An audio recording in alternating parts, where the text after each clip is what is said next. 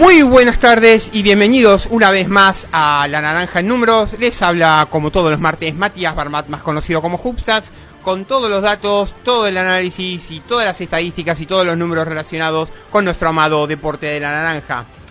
Hoy vamos a presentar un, formato poco habitual. Normalmente suelo presentar los box scores de los principales partidos de la jornada del domingo y el lunes de Liga Nacional. Pero ya que en un momento dado eh, había visitado a los chicos el pasado lunes, eh, ayer, con el enorme programa que hicieron de 3x3 em, Radio y de eh, UQ Radio con, respecto a las posibilidades de, calendario, la fuerza de calendario de esta tan despareja Liga Nacional, a mí me quedó picando que ¿Qué pasa con Estudiantes de Concordia y con Libertades Unchales? Eh, estudiantes está decimonoveno con 6 victorias y 19 derrotas, eh, ante último en la liga.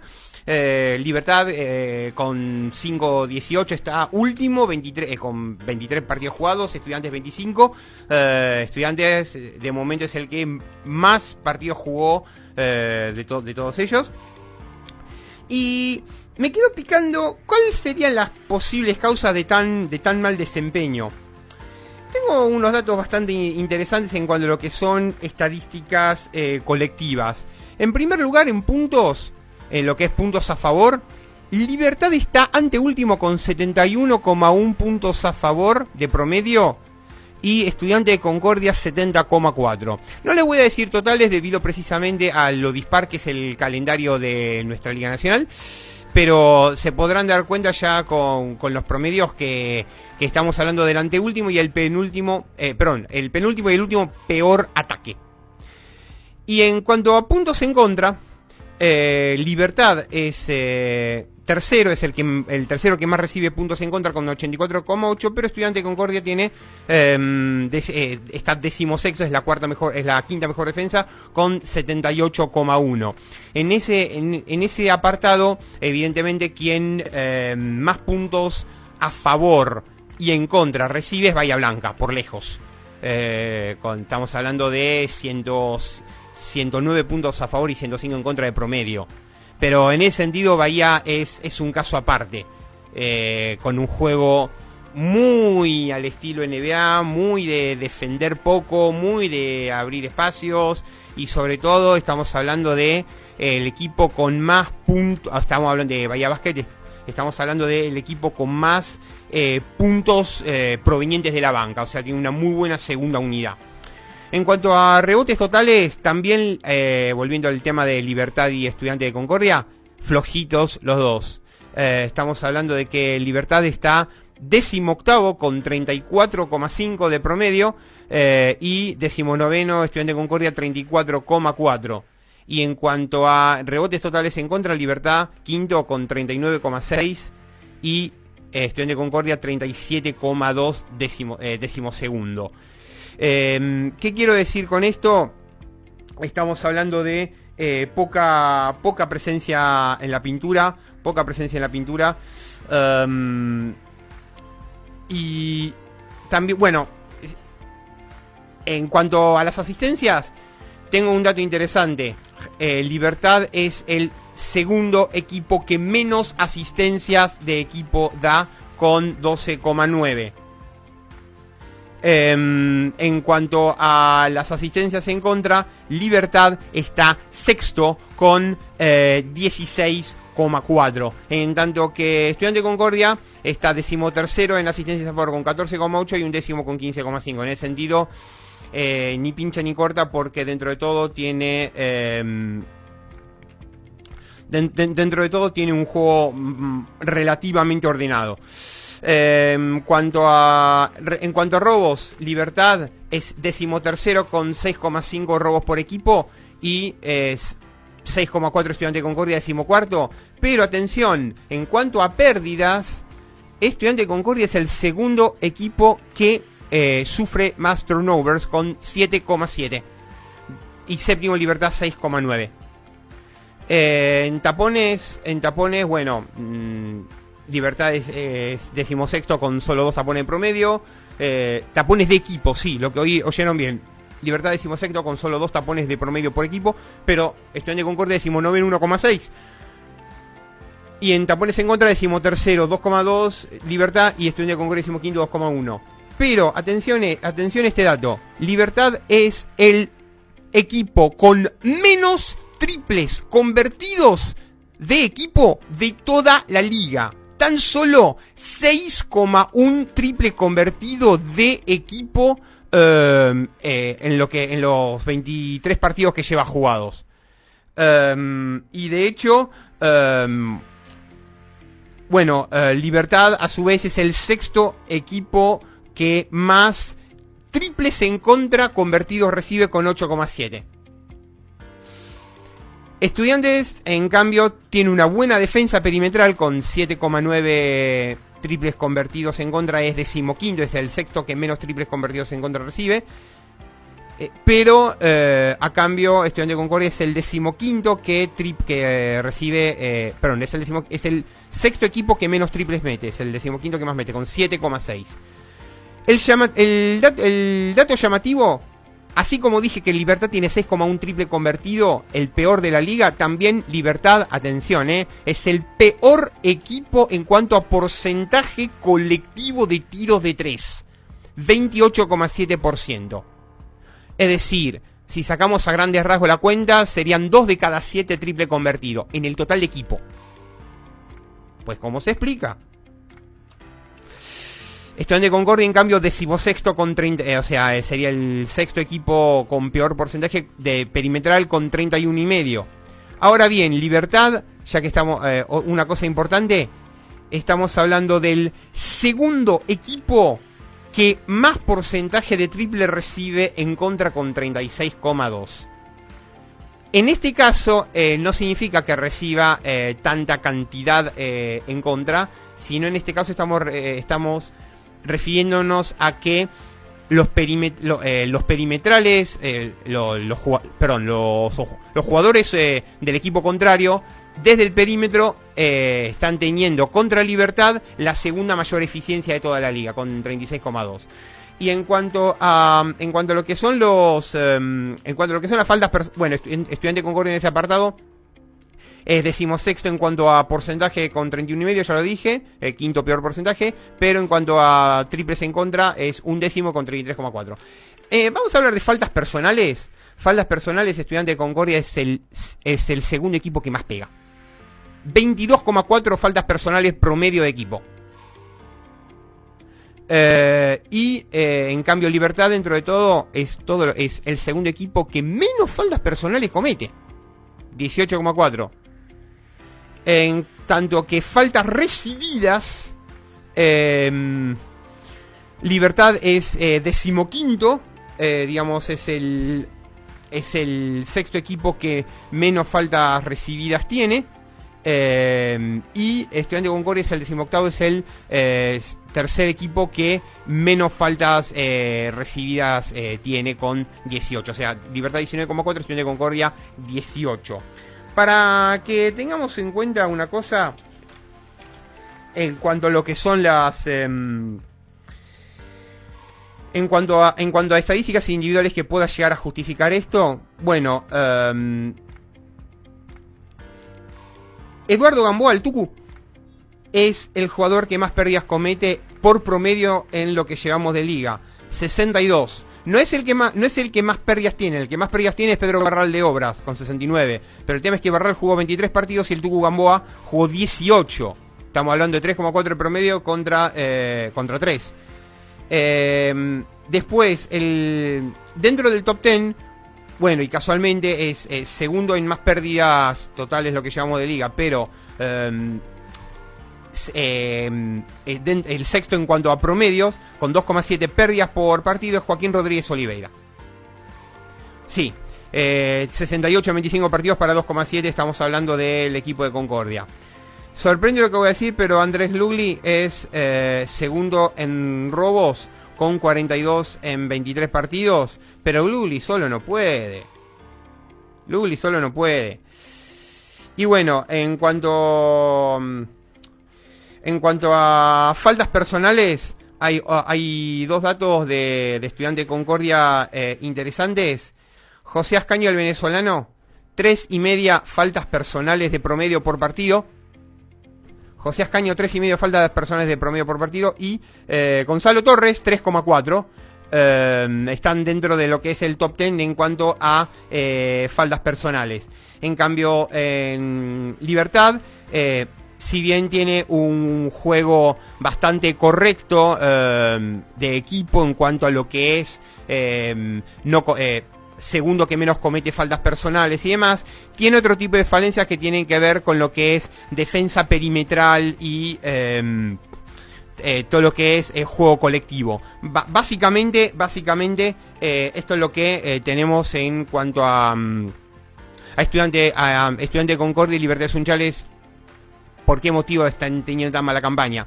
Para repasar un poquito el tema de fixture, eh, lo que tienen, em, lo que tiene eh, estudiantes y Libertad en lo que lo que le falta de liga, tienen que jugar estudiantes contra regatas de local, contra Libertad el jueves, el viernes 13, eh, en Concordia. Casualmente se enfrentan los dos colistas el viernes 13 en, en Concordia. Eh, después, estudiantes tienen que jugar contra Argentino en Junín, contra Atenas en Córdoba, contra Instituto en Córdoba, contra Bahía eh, en Concordia, contra Ferro en Concordia, contra eh, Comunicaciones en Corrientes, contra Gimnasia de Comodoro y contra Platense de, en- local en abril, el 16-19 de abril y luego le toca al Weber Bahía en el Lau Center el 25 de abril eh, San Lorenzo en el Pando el 27 y cierra contra Platense eh, el 29 en eh, Vicente López. En tanto que Libertad, los 15 partidos que le quedan, estamos hablando de contra Regata de local, contra Peñarol eh, de local el domingo. Eh, bueno, ya habíamos, habíamos dicho que entre Libertad y Estudiantes se enfrentan en Concordia el, viernes. Comunicaciones eh, en Mercedes el, el domingo 15. Luego, Obras y Bahía de local. Boca, Platense y San Lorenzo de visitante. Platense, Ferro y Comodoro de local. eh, Argentino en Junín, Peñarol en Mar del Plata y cierra el 29 contra Bahía eh, en el Lau Center. Entonces, eh, hasta acá el primer cuarto. No se vayan, que una pausa, una buena espera musical y ya volvemos con más. La naranja en números.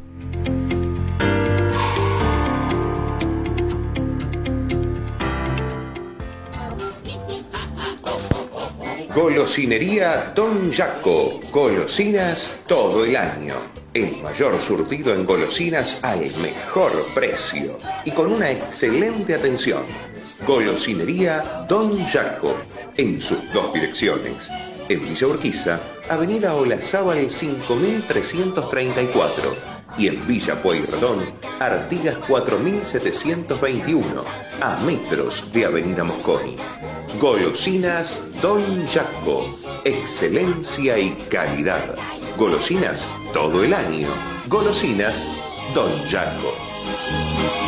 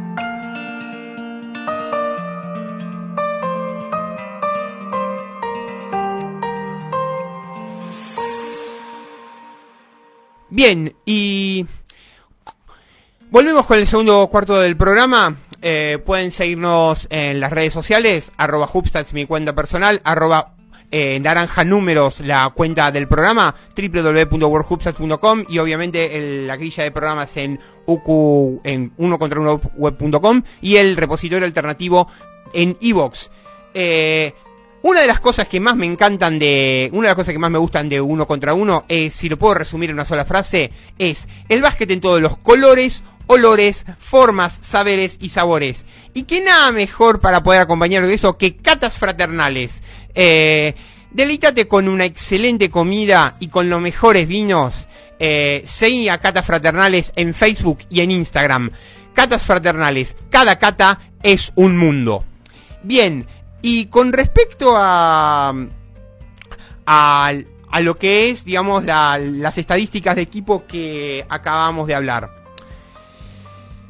Es verdad que en el, en el, en el básquet FIBA ha evolucionado bastante el tema de eh, la duración de la posesión, que desde 2000-2001 pasó a 24 segundos que el cuánto efectivamente eh, cada equipo está invirtiendo en la duración de la posesión, cómo se redujo desde, desde 18 segundos de promedio en la temporada 94-95 eh, eh, comparado con eh, o incluso más, 22,7 segundos de posesión en la temporada 90-91, comparado con los actuales 11,7 segundos de promedio que tenemos en la 2018-2019, promedio de segundo por posesión.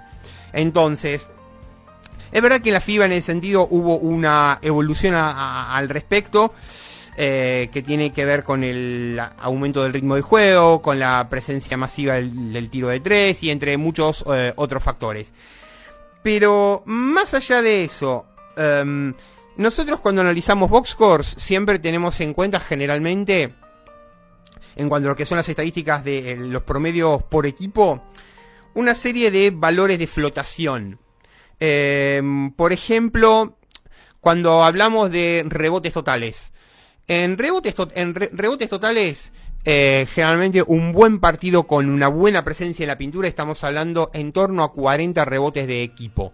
Un, un, equipo con más de 40 rebotes eh, totales de equipo en un partido eh, significa que es indicador de una buena presencia en la pintura. en ese sentido, sin ir más lejos, San Lorenzo, Quimsa y Instituto son creo que los tres únicos equipos, si mal no recuerdo, que promedian más de 40 rebotes de equipo en lo que llevamos de Liga Nacional. Eh, también un buen indicador de eh, asistencias de equipo, estamos hablando en torno de las 20 asistencias por de promedio. Eh, en ese sentido, creo que, si mal no recuerdo, Quimsa y Comunicaciones son los dos equipos que pasaron las 20 asistencias de promedio, eh, de promedio por partido. Y eh, bueno, en cuanto a pérdidas, eh, y por lo tanto en cuanto a recuperaciones, un partido con una buena cantidad de recuperaciones estamos hablando de 10 y por lo tanto estamos hablando de que un partido para que se considere correcto tiene que tener 10 pérdidas o menos. Silvio Santander, a quien te mando saludos, hablaba generalmente de 11 pérdidas. Yo achicaría, el, achicaría esa cantidad a 10 por cuanto que hoy en día cada vez se presentan más defensas em, hacia el triple, eh, cada vez se presenta más dificultades en cuanto a lo que es la ocupación de espacios y se dan, digamos, otras condicionantes a la, hora de lo que es em, cortar, eh, cortar un pase o robar, o, o sea, las condiciones para el robo de balón eh, son, y por lo tanto para el turnover, son un tanto diferentes. Y bueno, estaríamos hablando en torno a 8 tapones de equipo eh, para ser considerado un buen partido, aunque en ningún equipo de la Liga Nacional está promediando 8 tapones o más. Sí, ni siquiera San Lorenzo con Justin Williams está teniendo 8 tapones promedio por partido en, total. Eh, en cuanto a triples, en cuanto a triples, generalmente hasta la llegada del nuevo paradigma estábamos hablando en torno a 8 triples convertidos de equipo sobre 20 eh, intentados y hoy en día estamos hablando de 10 de 24 o, bien, o incluso 12 de 30. Es decir, se están eh, achicando enormemente la cantidad de, dobles, pero porque el, el factor, en este caso estamos hablando de eh, más tiros de dos em, de alta proximidad al aro, pero menos tiros de mid-range. Eh, sí, sí, no me vengas con el pedazo de partido que hizo Marcelino Huertas, donde de los 25 puntos y 16 asistencias que se mandó en Tenerife, la mitad, la mitad de sus tiros de dos fueron de mid-range. Eh, no, no, no es, digamos, eh, hoy en día moneda corriente. Entonces, a lo que voy es que cada vez más hay tendencia a que los tiros de dos son de alta proximidad y, y directamente tiro de tres, y en donde incluso el 45 o 50% del total de tiro de campo son tiros de tres. Y en cuanto a los tiros libres, no se modificó demasiado. Generalmente estamos hablando de un buen partido con 24 tiros libres convertidos, pero lo que pasa es que la diferencia es que se producen más tiros de, eh, de uno o de tres en el sentido de, eh, entiéndase, tiros libres, uno solo en función de 2 más 1, o bien eh, de a 3 por eh, triple intentado en acción, falta en acción de triple errado. Entonces, ese, ese tipo de cuestiones de alguna manera como que redefinen un poquito el, estudio de lo que son las estadísticas acumuladas. Y mm, vamos, eh, vamos a hacer lo siguiente. Vamos a hacer una, una pausa, eh, unas riquísimas golosinas y eh, una espera musical. Y ya volvemos, cinco minutos, ya volvemos con más. Ángel números.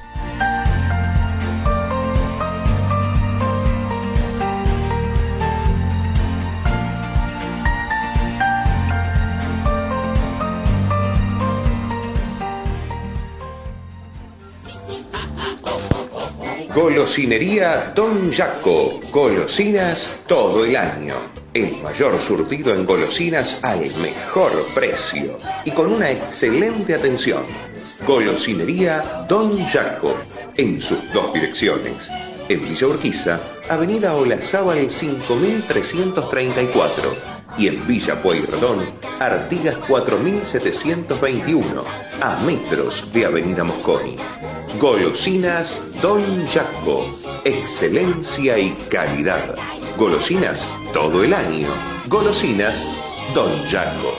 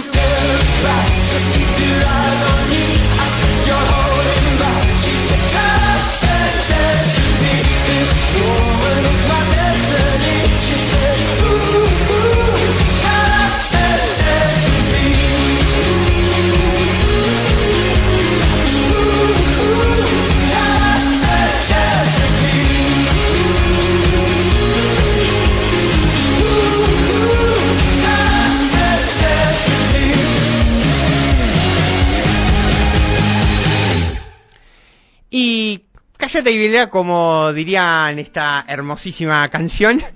Pero, mejor dicho, escuchanos que esto, eh, eh, esto del tema de la pasión de los números es, es impresionante. Acá mando saludos acá Leo Margo, Ison Patoco y Fede Toral. Eh, en ese sentido, agradezco muchísimo por el hecho de esta, este hermoso proyecto que es uno contra uno y esto, esto lo que es eh, el básquetbol y en sus diferentes em, colores, olores, formas, saberes y, sabores. Y lo que tiene Catas Fraternales en este, em, este, el próximo evento es el viernes 13, sí, con un evento en em, específicamente de vinos y tarot. Eh, va a haber eh, tirada incluida en el precio. Estamos hablando de la mejor comida, la mejor bebida, tan solo 1800 pesos, eh, accesible para todos. Y em, se pueden enterar de más detalles en eh, las redes sociales, en Facebook y en Instagram, Cata Fraternales, cada cata es un mundo. Y vamos entonces em, con las habituales perlitas de la NBA, pero primero, primero vamos a los destacados de lo que fue la jornada de ayer. Eh, CJ McCallum, el partido Portland contra Orlando. 41 eh, puntos, 5 rebotes, 5 asistencias y 6 de 12 de triple. Eh, después tenemos, bueno, en ese mismo partido, Nikola Vucevic, 30 puntos, 11 rebotes y 2 asistencias. Después en el partido Cleveland-Utah, Colin Sexton, 32 puntos, 5 rebotes, 3 asistencias, 3 robos. Rudy Gobert, el francés, 20 eh, puntos, 9 eh, rebotes, una asistencia, 2 robos, 5 tapones. Ya pasó los 1000 en carrera. Rudy Gobert, 1000 tapones en liga regular. Em, después, eh, eh, Boyan Bogdanovic. Em, en el partido de Utah, 28 puntos, 7 rebotes, 6 asistencias y 5 de 10 de triples. Ya tiene 864 triples convertidos Boyan Bogdanovic en su carrera.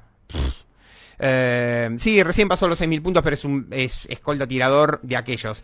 Eh, después, que tenemos acá? Eh, bueno, James Harden, ¿qué podemos decir? 35 puntos, 2 rebotes, 8 asistencias, pero ojo al dato, 16 de 16 de tiro libre. después, Malcolm Brogdon, en el partido de Indiana-San Antonio, 26 puntos, 6 rebotes, 7 asistencias. Eh, ¿Qué decir de Patty Mills? Hablando de mil triples, eh, el australiano, eh, San Antonio contra Indiana, 24 puntos, 0 rebote, una asistencia, pero 6 de 11 de más allá de la media luna. Otro que también tuvo 6 de 11 de más allá de la media luna, Robert Covington, eh, Houston contra New York, ya que hablamos de compañerito de Harden. Sí, 20 puntos, 13 rebotes, 2 asistencias y 6 de 11 en triple. Y bueno, para cerrar, un 15-15 doble-doble de Jonas Valanciunas, el lituano, eh, Memphis Atlanta, 15 puntos, 15 rebotes eh, y dos asistencias. Los resultados de ayer, eh, Memphis, 120, Memphis con 30-31, 127. Atlanta en el fondo de la, casi en el fondo de la tabla, 19-44, 88. Memphis peleando por llegar a playoff, Atlanta casi definitivamente que tiró la toalla. sí, Memphis 127, Atlanta 88. Después, Chicago, también en el fondo de la tabla 21-40. 109, Dallas 107. Chicago ganándole a Dallas. Miren, con 26 más 12 de. Perdón, 26 puntos de Tim Hardaway Jr. y eh, Boba, Marianovich. El animalito de 220, 12 rebotes. Utah, eh, que le ganó 126-113 a los Cavaliers. Los Cavaliers ya no se juegan absolutamente nada. Utah que eh, tienen altas chances de estar en playoff. Eh, con, ya lo habíamos comentado, 32 puntos de Colin Sexton. Y eh, bueno, eh, Miami que le ganó 105-89 a Milwaukee. Milwaukee recién su novena, su novena derrota en la temporada. con, bueno, 21 puntos de Brook López y, bueno, 15, hubo 15 rebotes de Giannis Antetokounmpo. New York los Knicks le ganaron 125 a 123 a Houston, New York, recién la decimonovena victoria de lo que lleva de temporada. Houston todavía sigue teniendo chances intactas de playoff. Em, eh, bueno, eh, ¿qué más? Eh, bueno, Portland, Portland que le ganó 130 a 107 a Orlando. Va, va a estar jodido para los dos tener que pasar en sus respectivas conferencias. va- de llegar a puesto de playoff en sus respectivas conferencias. 27-35 contra 27-34 en las posiciones. Estamos hablando del décimo, con- del, perdón, del undécimo contra el decimosegundo de, de conferencia. De sus respectivas conferencias. Portland del oeste ganando a Orlando del este, 130-107. Ah, y por último, Indiana que eh, le ganó a San Antonio 116 a 111. Eh, ya habíamos dicho 26 puntos de Malcolm Brogdon y 11 rebotes de Domantas Sabonis. Qué bestia. Bien, eh, vamos, vamos a todo esto a unas a perlitas. Em, Bradley, eh, bueno, Bradley Bill es el undécimo jugador diferente en la historia de la NBA en tener 45 partidos, eh, perdón, 45 puntos por partido en un span de 4 partidos. Es decir, en los últimos 4 partidos Bradley Bill anotó 180 puntos. Los, los otros 10 jugadores que anotaron 180 puntos en un espacio de 4 partidos consecutivos, estamos hablando de Will Chamberlain, el Jim Baylor, Rick Barry, Bob McAdoo, Michael Jordan, Kobe Bryant, Russell Westbrook, James Harden, eh, Devin Booker y Damian Lillard. Seth Curry, el hermano de Stephen, eh, estuvo on fire eh, durante, durante febrero, desde más allá de triple. Seth Curry tuvo el mayor porcentaje de triple en un mes calendario para un jugador con 35 triples convertidos o más. 59,1% eh, Curry, 58,9 Cal Corbin en 2017, Hersey Hawkins 58,3 en marzo del 97, Jason Capono pff, 58,3 en enero de 2007 y Steve Nash 57,8 en diciembre de 2006. Muy rebuscado ese dato, pero bueno, eh, para encontrar algún dato que tenía que ver con el hermano Stephen. Que por cierto, estamos eh, esperando ansiosos a ver cuándo vuelve. Seguramente, en mi opinión personal, van a querer esperar a los Warriors a que definitivamente no tengan chance matemática de querer clasificar a playoffs para ponerlo. Aunque menos sea 15 partidos, te digo que es un lujo ver a Curry tirar de más allá. Eh, bueno, Bradley Bill promedió 36,2 puntos por partido en febrero, el mayor promedio en un mes calendario en un en la historia de un equipo. Eh, 35,7 Walt Bellamy en el 62 y Gilbert Arenas 34,1 por partido en diciembre de 2006. Después, un dato que tenía que ver con ehm, Jason Tatum, que hoy cumple 22 años. Es el máximo goleador de la historia de los Boston Celtics entre los jugadores de, de 22 años o menos. Ajá, es, una, es, una, es un dato con trampa. Hay que tener en cuenta que muchos grandes jugadores de la historia de los Celtics no pudieron jugar la liga hasta que no terminaba la universidad y eso implica tener 22 años cumplidos. Así que, eh, en ese sentido, eh, e- e- ese dato de máximo goleador de la historia de los Celtics con menos, con 20 menos de 22 años cumplidos es, eh, es, es, es- un- es una estadística con, con basta- bastante, bastante particular y bastante con trampa. De hecho, estamos hablando de 3.646 puntos eh, en la historia de los Celtics entre jugadores hasta, eh, hasta 22 años cumplidos y 3.215 tuvo Antoine Walker, el segundo en esa particular lista. Eh, bueno, una de Giannis Antetokounmpo promedió al menos 25 puntos, 10 rebotes y 5 asistencias en cada uno de los últimos 10 meses en los cuales haya jugado 5 más partidos, la mayor racha en la historia de NBA. Eh, y en 9 de esos meses Antetokounmpo promedió menos de 35 minutos de juego en 9 de esos meses con como máximo 35,1 minutos por partido. Y mm, bueno, Zion Williamson en sus últimos 10 juegos. 25 y medio puntos, 56,6% de tiro de campo. Según a Tim Duncan y Blake Griffin como los únicos rookies en las últimas 25 temporadas en promediar 25 puntos por partido en un span de 10 partidos. Um, y lo llamativo de Zion es que está promediando tan solo eh, 28 minutos por partido. Eh, lo están poniendo relativamente poco y de hecho Zion tiene 37 puntos por partido por cada, eh, por cada 40 minutos jugados. O sea, es, en ese sentido... eh, Está bien, eh, yo, me parece que es una edición lógica, lo quieren cuidar porque si no se va a terminar eh, des- destrozando las rodillas, a menos que baje 5 kilos como mínimo. Em, después, em, Un día como ayer, pero de 1964, Jerry Lucas de los Rochester Royals promedió, perdón, anotó 28 puntos y atrapó 40 rebotes en una victoria contra los Sixers. Jerry Lucas fue el tercer jugador diferente de la historia de NBA en registrar un partido de 40 rebotes, uniéndose a Bill Russell y Will Chamberlain eh, en, ese particular apartado. Nate, Nate Thurman luego se, sería el cuarto jugador con un partido de 40 rebotes. O sea, Jerry Lucas, Will Chamberlain, Bill Russell y Nate Thurmond. Eh, después, ¿qué más? Eh, John Collins, el primer jugador en promediar 25 puntos y 10 rebotes en mes calendario para los Atlanta Hawks desde que lo hiciera Dominic Wilkins en marzo del 91. Uh, después, ¿qué más? Uh, Russell Westbrook, el segundo jugador en la historia de los Rockets en tener 30 partidos seguidos de 20 puntos. James Harden lo hizo tres veces diferentes, inclusive una vez eh, al principio de esta temporada cuando, estaba en racha. De hecho, James Harden, duele decirlo, pero se apagó un poquito. No creo que pase los 3.000 puntos en la temporada.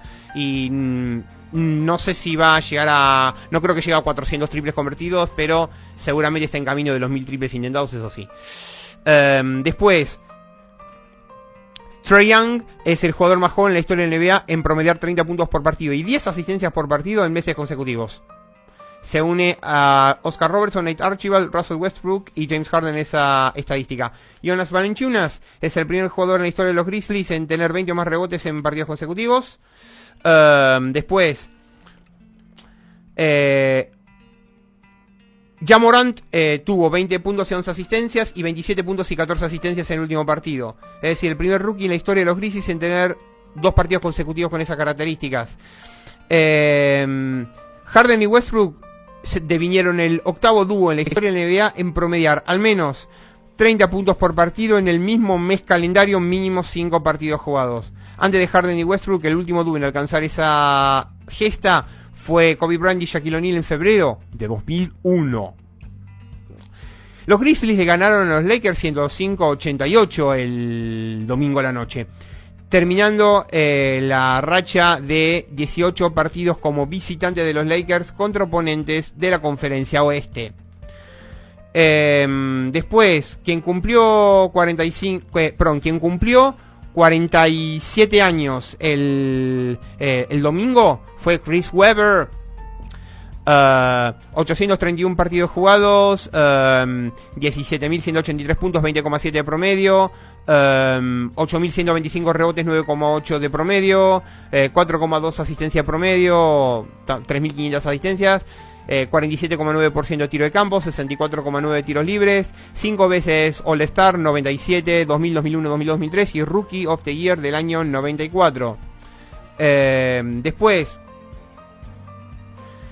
em, ¿Qué más tenemos? Sí, damos una de. Una de Kristaps Porzingis. Eh, es el segundo jugador en la historia de los Mavericks en promediar 35 puntos, 10 rebotes y 5 tapones en un único partido. En, perdón, Porzingis es el segundo jugador en la historia de los Mavericks en registrar 35 puntos, 10 rebotes y 5 tapones en un único partido. Dirk Nowitzki lo hizo dos veces, el 18 de marzo de 2008 y el 3 de noviembre de 2009. Eh, Porzingis tuvo 38 puntos con 6 de 14 en triples, 13 rebotes y 5 tapones. Es el primer jugador Porzingis en la historia de NBA en registrar múltiples partidos con al menos 35 puntos, 5 triples y 5 tapones. Um, y bueno, eh, Jenny Satetokumbo anoche, eh, 35 minutos con 41 puntos, 20 rebotes y 6 asistencias. Giannis Antetokounmpo es el único jugador en la historia de la NBA en registrar al menos 40 puntos, 20 rebotes y 5 asistencias en un juego con 35 o menos minutos jugados. Em, y bueno, eh, una, última, eh, James Harden y Russell Westbrook en febrero. Eh, puntos, Harden 31,9. Westbrook 33,4. En, en asistencias, Harden 6,5, Westbrook 7,3 y em, en cuanto a en cuanto a perdón 31,9 6 y medio 7,9 de Harden y 33,4 7,3 y 6 asistencias por partido de eh, Westbrook. Son el primer dúo en la historia de la NBA en promediar cada uno. 30 puntos, 5 rebotes, 5 asistencias en un mismo mes calendario. Ya eh, terminamos el tercer cuarto, ya volvemos con más. La naranja en números. Golosinería Don Jaco. Golosinas todo el año el mayor surtido en golosinas al mejor precio y con una excelente atención. Golosinería Don Jaco, en sus dos direcciones. En Villa Urquiza, Avenida Olazábal 5334 y en Villa Pueyrredón, Artigas 4721, a metros de Avenida Mosconi. Golosinas Don Jaco, excelencia y calidad. Golosinas todo el año. Golosinas Don Jaco.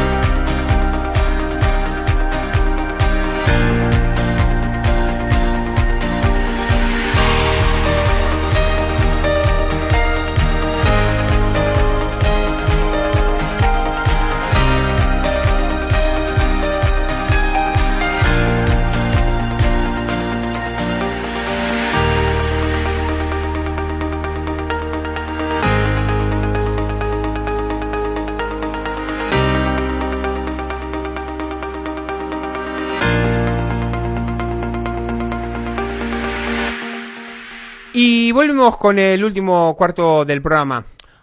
Unas perritas breves de la Liga Data, bueno, con, con dos triples en la victoria hispano sobre Argentino, Nico Paleta llegó a 100 en su carrera en Liga A. Eh, obviamente con dos triples en la victoria de Instituto contra Ferro en el Echar, Santiago Escala es el jugador número 26 en la liga en llegar a la barrera de los mil triples y es el tercer jugador en la historia de la liga en llegar a mil triples antes de llegar a 5000 puntos. Eh, casualmente los otros dos jugadores eh, que fueron Leandro, eh, sí, Leandro Macieri y el Bú Arenas, Daniel de Arenas, se retiraron con más de mil triples convertidos y menos de 5000 puntos. Eh, hubo uno, en todo caso, sí, Eduardo Miné, que llegó a mil triples eh, antes de cumplir 5000. Bueno, tenía 4900 y pico, pero luego siguió tirando y tirando y tirando y tirando y tirando y terminó metiendo 10.000 puntos antes de meter. No llegó a meter 2000 triples, 1045. En fin, eh, te decía, entonces Santiago Escala, finísimo tirador, mil triples antes de meter 5000 puntos. Pues enhorabuena. ¿Qué más? Entonces. Eh, con 6 puntos en la victoria de regata sobre comunicaciones, Leandro pasó los 1000 en, liga. Y eh, bueno, obviamente también eh, Máximo Fielerup, que pasó la, barrera de, de los 2000 con, con 20 puntos en la victoria de San Lorenzo contra Peñarol. Bien, quería contarles en este último cuarto una historia de mi amigo vasco Oscar Villares que, tenía, que tiene que ver con ni más ni menos eh, una de Red Auerbach y eh, o cómo eh, McAdoo, Samson, McHale, Parish eh, o bueno, cómo Red Auerbach volvió a hacer las suyas. Más sabe el diablo por viejo que por diablo. Dice la historia así. Em, lo que esa, esta frase significa que la experiencia brinda más conocimiento y sabiduría que la astucia o inteligencia inherente a la persona.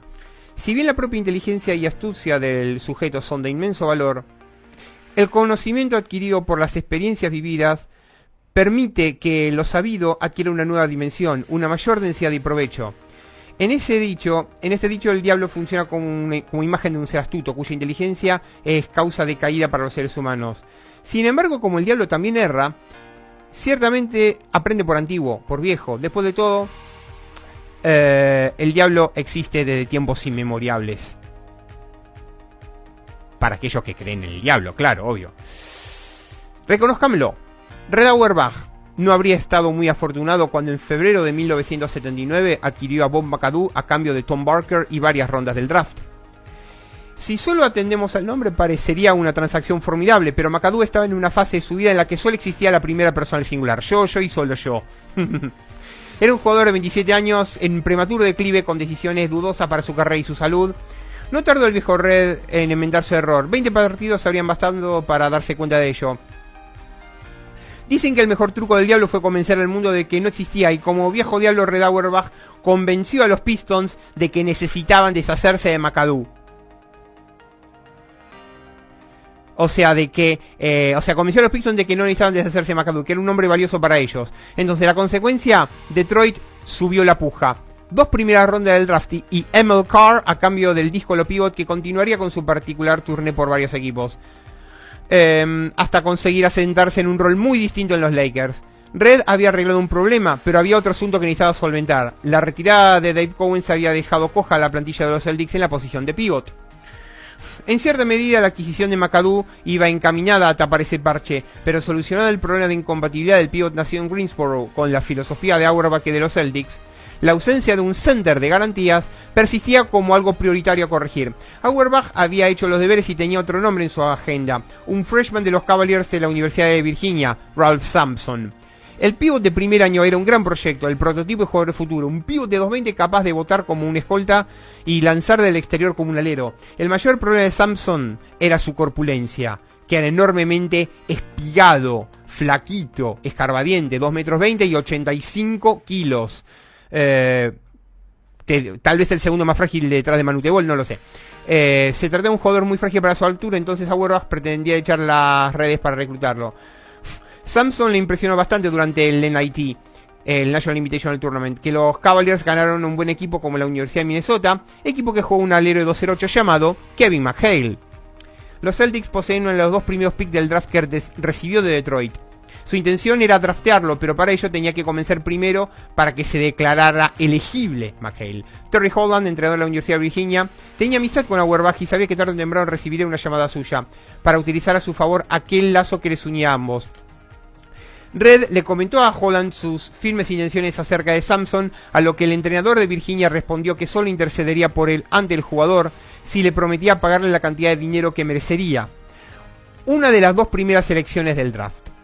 Auerbach contestó afirmativamente y le aseguró que recibiría el mismo dinero que le ofreció a Larry Bird el año anterior, así que Holland preparó una reunión entre Auerbach, Ralph Samson y sus padres. Holland advirtió a su amigo de que Samson era un jugador inseguro, que tan solo quería seguir mejorando y progresando mientras jugara en la universidad. Sus padres también serían un problema. Holland se encontró con Auerbach en Charlottesville. Desde ahí viajaron juntos hasta Harrisonburg, la localidad natal de Samson. Al llegar a su domicilio le recibió el jugador acompañado de sus padres y un profesor de Derecho de la Universidad de Virginia. Extrañado de la presencia del abogado, pero firme en sus convicciones, Auerbach empezó su alegato explicando que la oportunidad que se le presentaba al jugador era única. Podría formar parte de la franquicia más laureada de todos los tiempos. El equipo tenía un buen presente y un brillante futuro si se unía a ellos. Además, la presencia de Larry Bird, como, como rookie en aquel entonces, le descargaría de bastante presión. Al echar un vistazo a la otra alternativa, Auerbach le presentó un escenario nada halagüeño asegurando que lo más seguro es que Samson cayera en un mal equipo, uno de los dos equipos con peor récord, y con el riesgo de lesionarse mientras jugaba en el college. Entendamos que en aquel entonces no existía sorteo eh, draft de la lotería NBA, sino que el peor equipo con liga regular se llevaba eh, el mejor pick. Em, y bueno, si eso sucedía, el hecho de con riesgo de lesionarse Samson, la, la probabilidad de un futuro económico desahogado desaparecería. El abogado eh, amigo de la familia Samson, rebatió todos los argumentos de Auerbach. Este siguió presentando más argumentos a favor de la propuesta, pero la predisposición de los padres y la refutación por parte del abogado de cada una de las razones expuestas le hizo desistir del tema. Había demasiadas cosas en su contra, pero sobre todo reconoció las pocas probabilidades de éxito en la mirada de Samson. El jugador em, quedó gratamente sorprendido, gratamente sorprendido. Pero su miedo a dar el paso a profesionales era evidente, todavía no se veía preparado. Al igual que un maestro de ajedrez, Auerbach visionó todos los jugadores posibles sobre el tablero con varios movimientos de antelación. Tras haber ganado el derecho a elegir el número uno mediante el lanzamiento de una moneda, su prioridad era draftear a Kevin McHale de Minnesota, pero había llegado a sus oídos que Al Attles, entrenador y manager de los Warriors, quienes poseían el pick número 3 del draft, estaba desesperado por hacerse con Joe Barry Carroll. Red, como viejo diablo, dejó correr el rumor de que Carroll sería su opción. Puso el cebo, ahora solo era el momento de esperar. Tal y como vaticinaba Auerbach, Attles tomó la iniciativa e intentó persuadirle que McHale sería un mejor jugador para ellos. ¿Había dicho alguna vez que el mejor truco del diablo fue convencer al hombre de que no existía? Pues nuestro diablo jugó una vez más con su presa. Auerbach quería saber cuál era el grado de desesperación de Al Attles para conseguir a Joe Barry Carroll. Y le lanzó un órdago. Le lanzó una, un desafío impresionante. Le dijo, te propongo algo. Te ofrezco intercambiar a Kevin McHale por Joe Barry Carroll y una ronda del draft pero tendrían que incluir en el paquete a Robert Parrish, el center titular de los Warriors, que en sus cuatro años en San en, en Centenary, en, perdón, eh, ya, eh, en sus cuatro años en, eh, San, en San Francisco fue infrautilizado. Atles no dudó un solo momento en aceptar la propuesta.